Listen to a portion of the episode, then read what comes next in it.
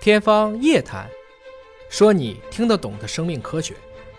再来说一个干眼症，干眼症这个我们在直播之前啊，太常见了我们好几个编导啊都围到我们的陶医生的身边说：“你看看我的眼睛，你看看我的眼睛，我现在有红血丝，我眼睛好干。”这是不是都是干眼每症？个人都干，真的。对，向老师跟黄博士，嗯，你们猜一猜，干眼症在我们现在的人群中的发病率百分之多少？谁接近？百分之百分之百 吧，我我觉得50%我觉得每个人都有吧。那没有，我觉 得那么回到我们干眼症这个话题，刚才说百分之五十，说百分之百，哪个是正确答案啊？正确答案是百分之三十。哦，哦，比我们想象的还要再低一点是吧？可是我们感觉生活当中每个人都有眼睛干的时候。呃，也有像两位这样就是不整天看手机的年轻人。你这个定义我好喜 欢， 对对，是虽的。然不太符合事实。像我这样的九零后，我都不看手机的。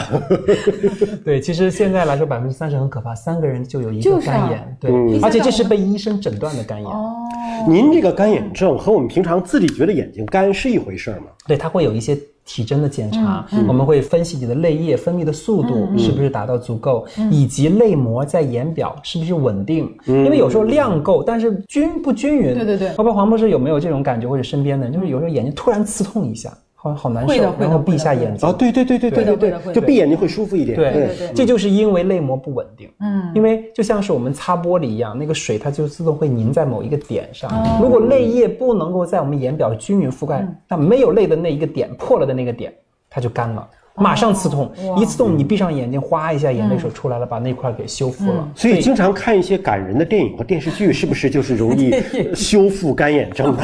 多哭一哭会好一点吗？帮助吗？但是如果你因为看这个电视电视连续剧的话，晚上不睡好觉，第二天更干。哦那我也想问问向老师，有没有早上起来觉得特别干，都不想睁开眼睛？早晨起来的时候就被眼屎粘住对，了， 就像胶水粘上了。 那个也是干眼症的表现。也是。的，它是这样的。这里头啊，我觉得很有意思的一个点嗯啊，就为什么我这么热爱这个眼科啊，是因为我觉得它里头有好多好多非常有趣的点，嗯嗯让你一下子会觉得恍然大悟。为什么早上起来刚起床那会儿会觉得眼睛特别干？因为我们的眼皮儿晚上是盖上的，嗯，那泪液我们都知道。暴露在空气中会挥发的很快，对啊那晚上睡觉的时候，如果泪液分泌的速度跟白天一样，嗯那岂不是把被子都打湿了，对吗？对啊呀。嗯对，所以人体的调节就是晚上睡觉的时候泪液分泌的少。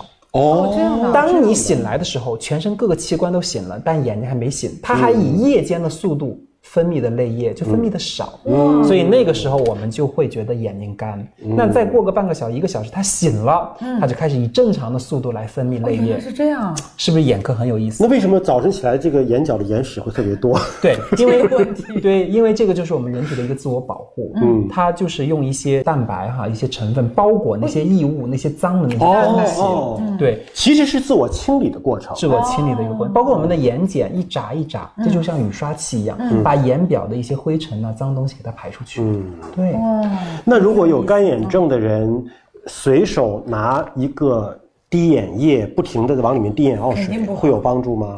呃，这里头呢，我觉得是这样的啊，就是没有防腐剂的人工泪液，我们可以使用，但是。作为一名专业的眼科医生，我想说呢，这个不是最好的办法。为什么呢？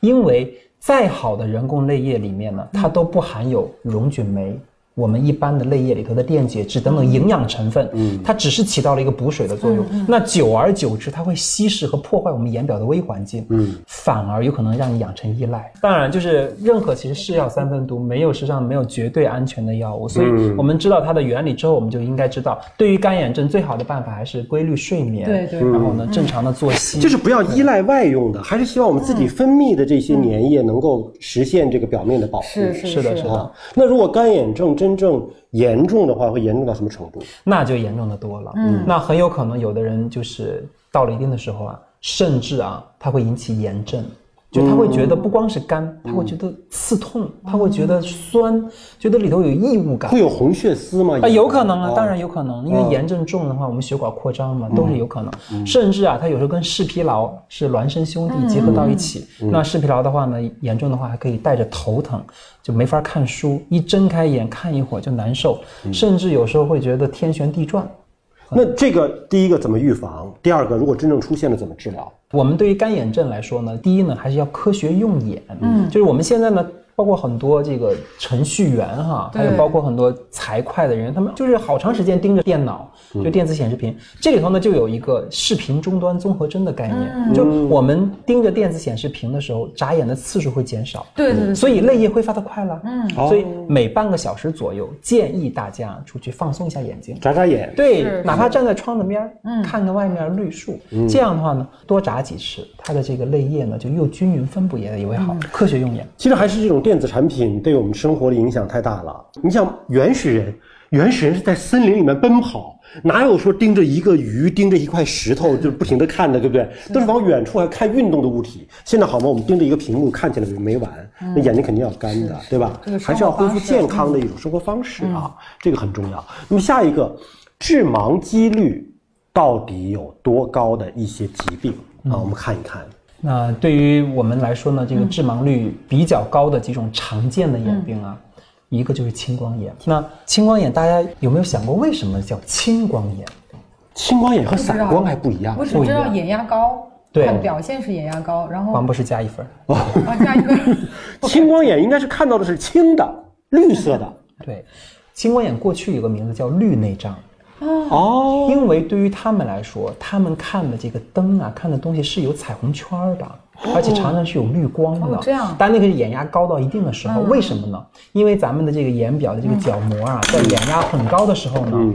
它会有小水珠子一样形成，形成棱镜效应。嗯，就是咱们正常的角膜上皮呢，其实是很平整的，但是当它变成一个一个的小水滴的时嗯候，因为水肿了，它就变成一个又一个的棱镜了。哦嗯，所以我们看灯有时候会有红视现象。嗯，红视哦红视现象，对，看有个彩虹圈围着围着，所以眼压高的时候呢，我们眼底的血管闭住了，缺血，嗯，视神经萎缩，而且青光眼有一个特别讨厌的地方，嗯就是它叫温水煮青蛙，就是如果是那种突然发作眼压特别高的，你有警惕还好，立马就去就医了。对，但也有的人不知道，嗯，对对对，他对不知道嗯对，等到他视野很窄的时候，他才来了哇，那个时候已经晚期，因为视神经萎缩也是不可逆的。就是也是要早发现，干预手段会对多一些。是的，是对的吧。那我前两天呢，我还有一个长辈也过来找我，他说单位体检的时候说怀疑有青光眼，嗯，他已经过了有半年多了，那我给他做了一个视野检查，果然就是，对，所以其实这块呢，青光眼有时候不知不觉就在我们身边，青光眼严重了会致盲吗？它是致盲性的眼病，因为盲有两个的盲，一个盲指的是视力下降，嗯啊，例如一点零到零点一到零点一以下，对。